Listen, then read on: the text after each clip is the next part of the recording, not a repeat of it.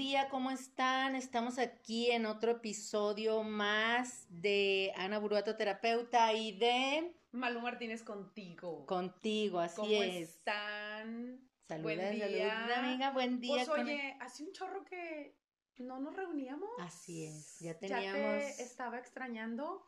Esta pandemia nos guardó un poco en casa. Así es, pues a todos y con estos cuidados, pero aquí estamos de vuelta con un nuevo programa más.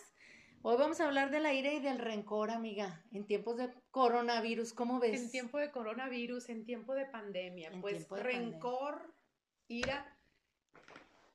¿Cómo se ha ¿Cómo- dado cómo- cómo- ahora, ahora últimamente en con las- esta violencia? en las familias, con Así este es. encerramiento, se ha como agudizado, pudiéramos decirlo, Así es. em, la violencia intrafamiliar. Y fíjate, con las parejas, yo lo veo mucho aquí en sesión con parejas, de las parejas hacia los niños también, qué increíble. Bueno, es increíble porque nosotros los trajimos al mundo y luego no podemos lidiar con Así ellos. es. No sabemos sentarnos a hacer la tarea.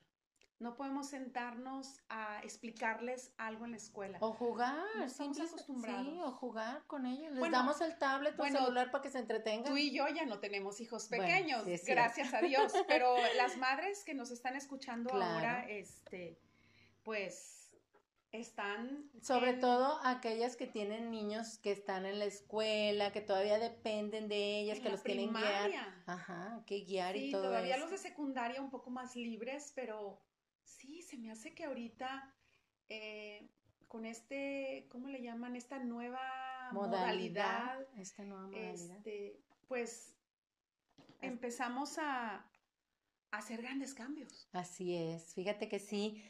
¿Y qué te parece si profundizamos un poquito más acerca de esta situación, de este rencor y de esta ira?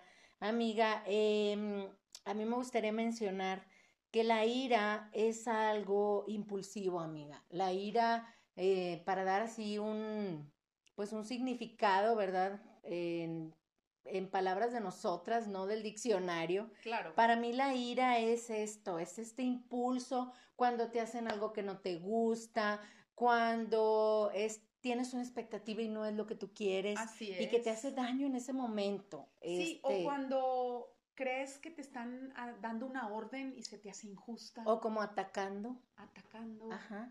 O sea, algo que tú de repente estás muy bien y llegan y te rascan la herida y ¡pum! O sea, esa explosión. Explosión. Y el rencor, tú que, tú como en tus palabras, así como el- te- el rencor es como un resentimiento guardado, guardado probablemente por algo que nos hicieron a lo mejor en la infancia, de en la adolescencia, y ahí está guardado. Así es. Ahí está guardado eh, ese sentimiento.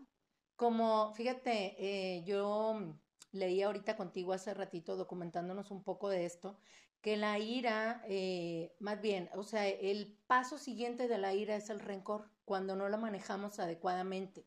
¿Cómo vamos guardando este enojo, como bien lo mencionas ahorita, a través de los años? Fíjate, este, yo te quiero contar una anécdota de aquí de sesión de un caballero que eh, cuando estaba chico, su papá lo, pues le, le- era muy duro con él, ¿sí? Sí, claro. Y este papá, tú imagínate que era militar. Entonces, pues lo- no, No, ahí te encargo. General de división. Haz de cuenta, lo trataba muy duramente y este muchacho era el mayor de su casa. Entonces él, este papá hacía mucha comparativa con el hermano, el hermano menor. Y este niño en ese entonces fue creando un resentimiento grande con su hermano, que ni siquiera era pleito del hermano. Así es. Y tú imagínate que ahora de adulto eh, lo tengo aquí en sesión y me dice, es que yo con mi hermano es un malagradecido y es una mala persona. Y yo, ¿por qué? ¿Qué te hizo? No, es que desde chiquito mi papá siempre este, me mandaba a mí y él nunca le decía nada. Y yo, a ver, Y aparte, siendo el hijo mayor, quiero pensar que es el ejemplo, no te equivoques, cuídalo. así es. Y no me importa lo que tú quieras, vas y lo haces. Así es. Entonces yo le preguntaba y le digo, este, ¿realmente es un hombre enojado a tus 43 años de edad en este presente? ¿O es un niño que vienes arrastrando por algo que tu papá sembró en ustedes y que hoy todavía lo cargas y que en este presente tu hermano no te ha hecho nada. Imagínate cómo se queda él y cómo a veces este rencor viene desde nuestras historias. Definitivo. Desde lo que vivimos. Es, es, uh, no sé si te acuerdas cuando éramos adolescentes y queríamos ir a algún lugar y tu mamá te decía que no. Entonces, es, es... Uh, y todavía le guardabas enojo como por toda una semana o un mes porque no te dejó ir a la fiesta o, al 15 años de... Es que yo me acuerdo. Y si te pica o te resuena algo hoy, dices, es que yo me acuerdo que mi mamá no me dejó ir. Así es. Y ya pasó hace 40 años, o no sé, ¿verdad? ah, ya dije mi edad, ¿verdad? Chihuahua, pero bueno. ya sé, pero fíjate, este, este rencor, esta ira mal manejada, cuánto daño nos hacen. Tú que estás muy conectada con esto de eh, las emociones y, y, lo corporal, lo que nos sucede en el, en el físico, cuando no expresas algo que te duele, ¿qué? Bueno, ¿Tú qué pues, le sabes más a eso? Cuando no expresas algo, eh, eh, te duele la garganta eh, y se complica con, otra, con, otros, con otros malestares. El, el, resentimiento en sí acarrea hasta un cáncer. Claro.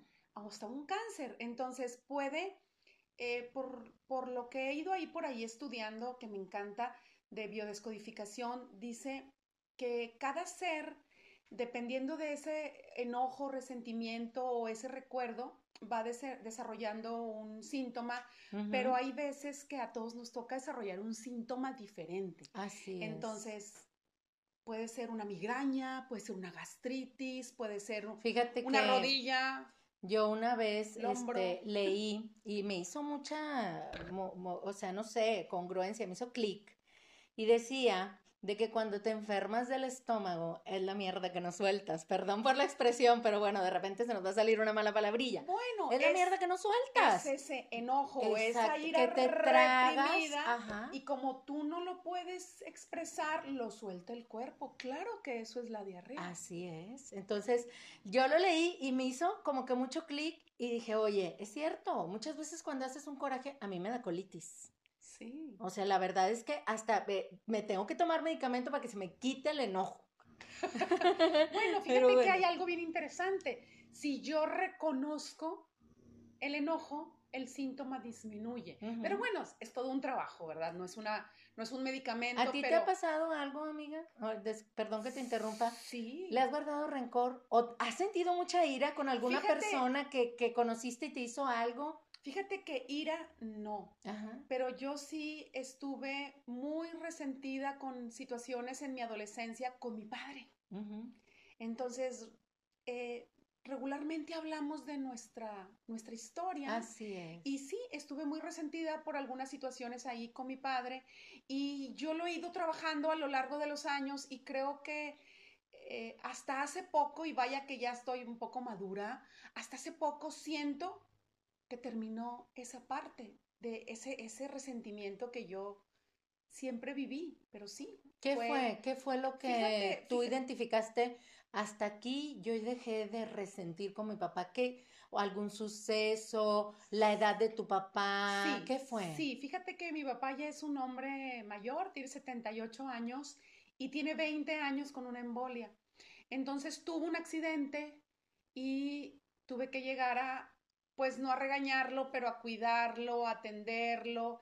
Y ahí fue donde yo vi a ese hombre desvalido, ese hombre tan grande que era, tan fuerte, eh, sentadito en una silla de ruedas llorando. Y entonces ahí fue donde yo me di cuenta que... Cuando los hijos se vuelven padres. Sí, que en ese, en ese momento yo sentí todo mi resentimiento, toda mi tristeza o todo lo que haya guardado negativo se disipó. Cuando, fíjate, este, cuando los hijos se vuelven padres, ahorita que estás mencionando todo, todo esto en, en esta parte de la psicología, eso pasa.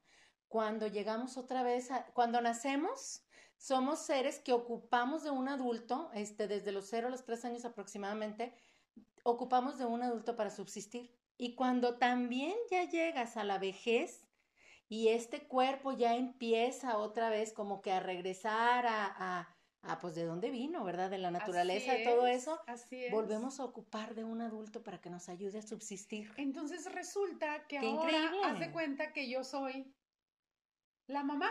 Ajá. Entonces me encanta porque como quiera él sigue, tú sabes, pues son nuestros padres mandando y así. Y entonces le digo... Tiene voz y voto. Le digo, Eso no lo le pierde. Digo, fíjate que se siente bien padre, pa que ahora yo soy la que manda. Ah.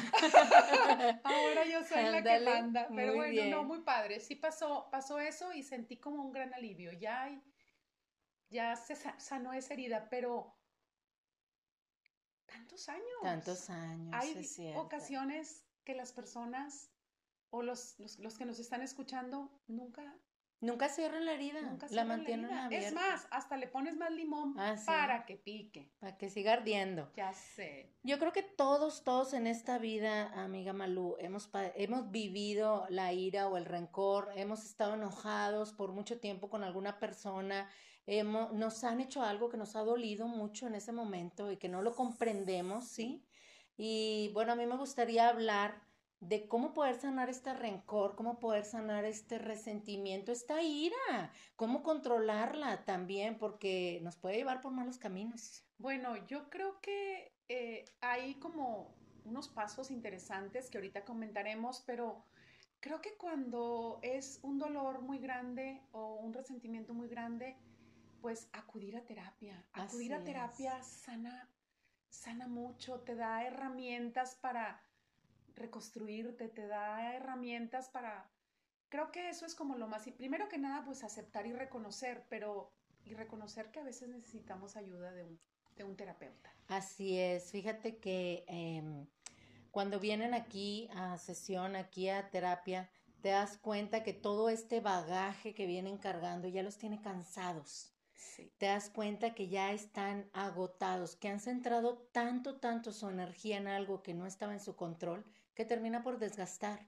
Entonces, sí, yo también recomiendo mucho la terapia, recomiendo que busquen a un coach si no, es si no quieren ir a una terapia, que busquen alguna figura de autoridad que les represente un buen consejo, puede ser desde un padre, puede ser en mil eh, personas. Sí, sí, un pastor, lo que, lo que cada uno de, nosotros. Pero que eh, no se queden ahí, que, que esa heridita busquen cerrarla y se van a dar cuenta que pueden conducir perfectamente por esta vida, amiga. Al final del día, fíjate que tú sabes que a mí me encanta un curso de milagros y, y un curso de milagros nos dice que al final del día nadie nos hace nada, es como yo lo percibo. Así y es, lo que hablabas ahorita, pues cuando eres niña o adolescente o, o puede ser la edad que sea, es mi percepción la que a veces pudiera ser esa ese circunstancia o ese inconveniente más grande o más pequeño o mediano y, a todos nos va claro. lastimando de diferente manera. Así es.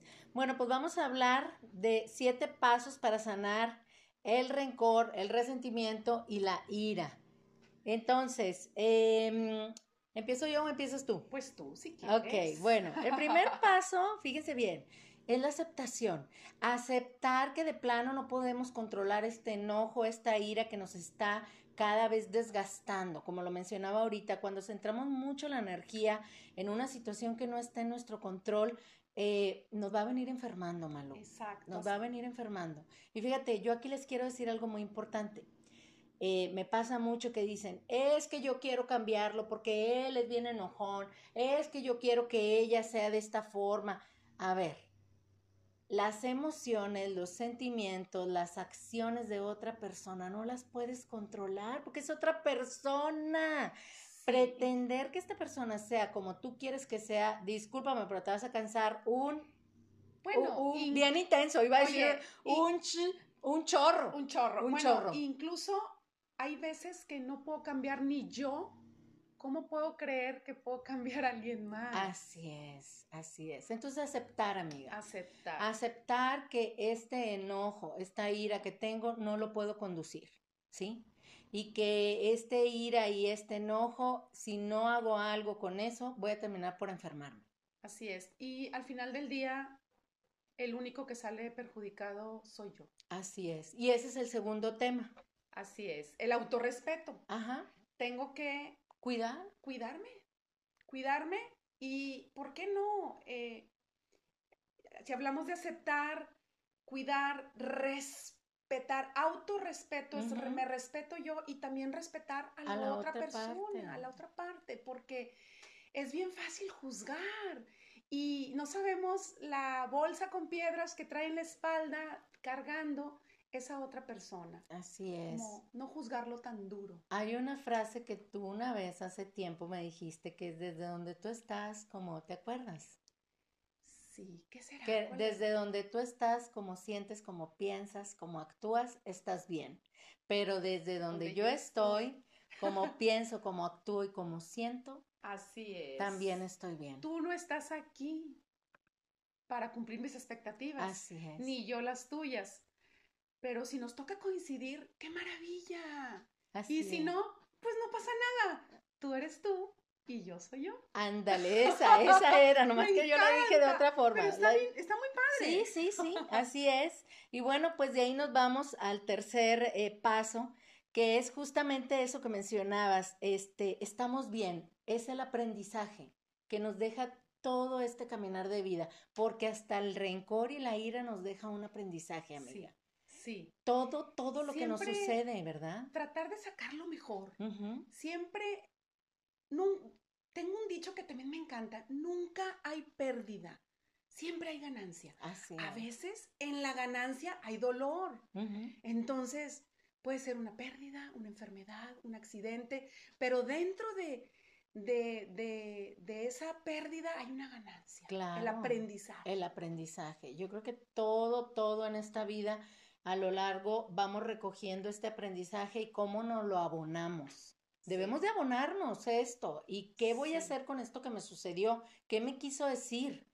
¿Qué me Sí. quiere mostrar? ¿Qué, ¿Sí? ex- ¿Qué es lo que tengo que aprender con esta situación? Así es. Hay veces que hasta tengo que aprender a retirarme, a quedarme y a enfrentar, a expresar, ¿verdad? Y con esto nos lleva al cuarto paso.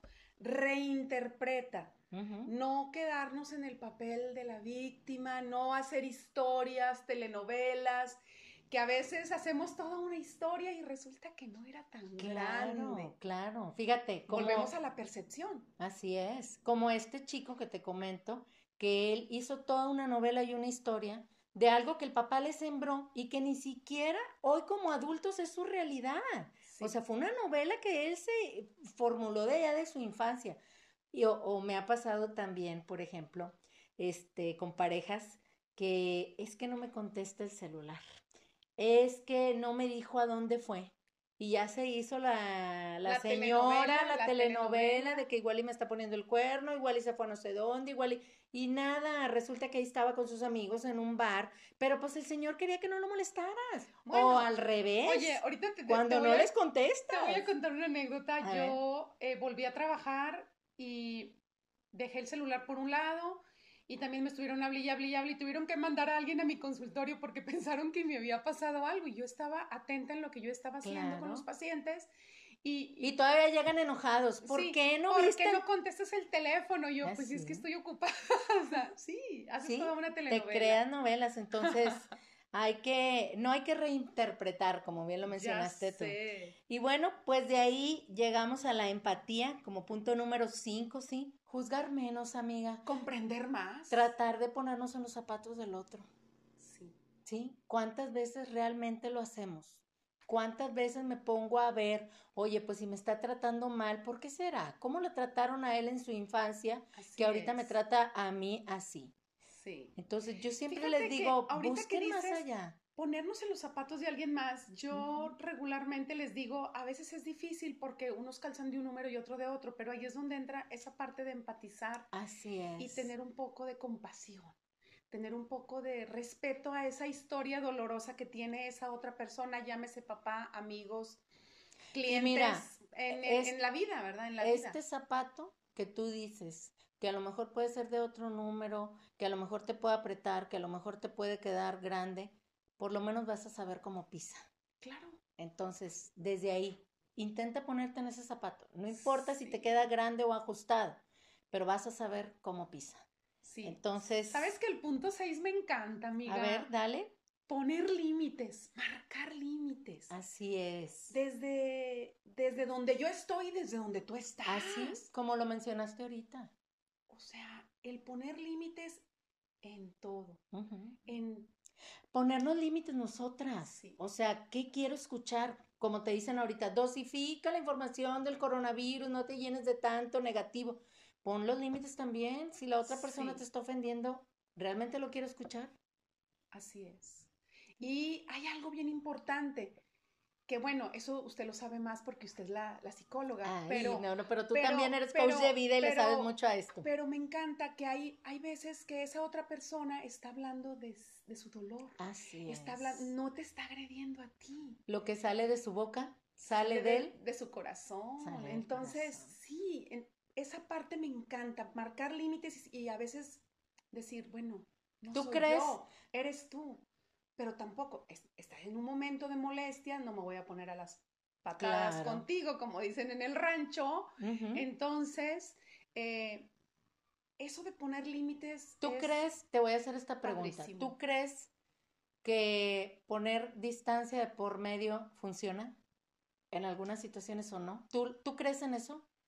Fíjate que no siempre, porque te llevas en tu cabeza, en tu sentir, en tu en tu corazón, en tus sentimientos, en la mente, en donde tú lo quieras poner, te llevas toda esa carga. Puede ser que tú estés en un continente y yo en otro y a veces... Seguimos cargando. Seguimos cargando. O al mismo tiempo seguimos amando, porque puede haber distancia y sigues amando a alguien, o puede haber eh, distancia y ese rencorcito ahí siguen guardadito. Por eso hay otro punto, bueno, eso lo hablaremos en otro tema, que aún aunque te vayas a otro lado, te llevas el bagaje. La carga. Ahí lo trae. Eso está bueno para otro tema. Sí. Y bueno, pues el último punto, despídete de estas emociones y bueno, pues también con eso nos vamos medio despidiendo de este programa que hemos eh, platicado. Despídanse de estas emociones, no las carguen.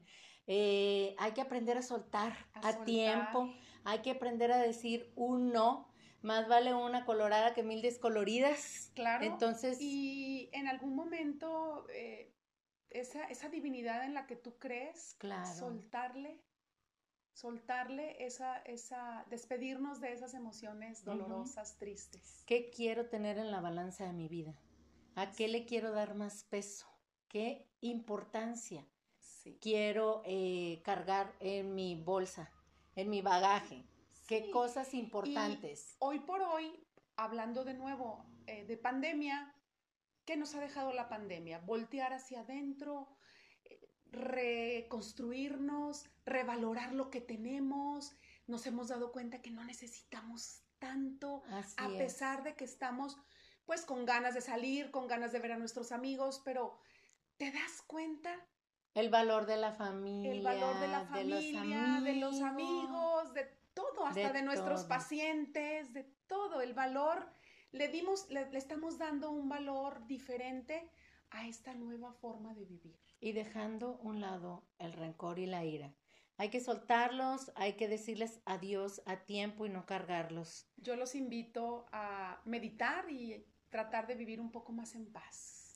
Pues un programazo, me encantó estar contigo, amiga. Y bueno, pues aquí yo en tu programa, tú en el mío. Yo encantada. aquí siempre nos acompañamos. Siempre, ya no sabes, es un honor muy grande. Fíjate que les compartimos ahorita a quienes nos escuchan que antes de iniciar este podcast, este, este episodio, platicábamos de cuando tú conectas con una persona y la quieres ver crecer, crece uno mismo. Uy, definitivamente. Dios nos puso en el camino. Así es. Eh, acuérdate que siempre salgo con un detalle de un curso de milagros. Dar y recibir es lo mismo. Así es. Gracias, Gracias. amiga. Gracias.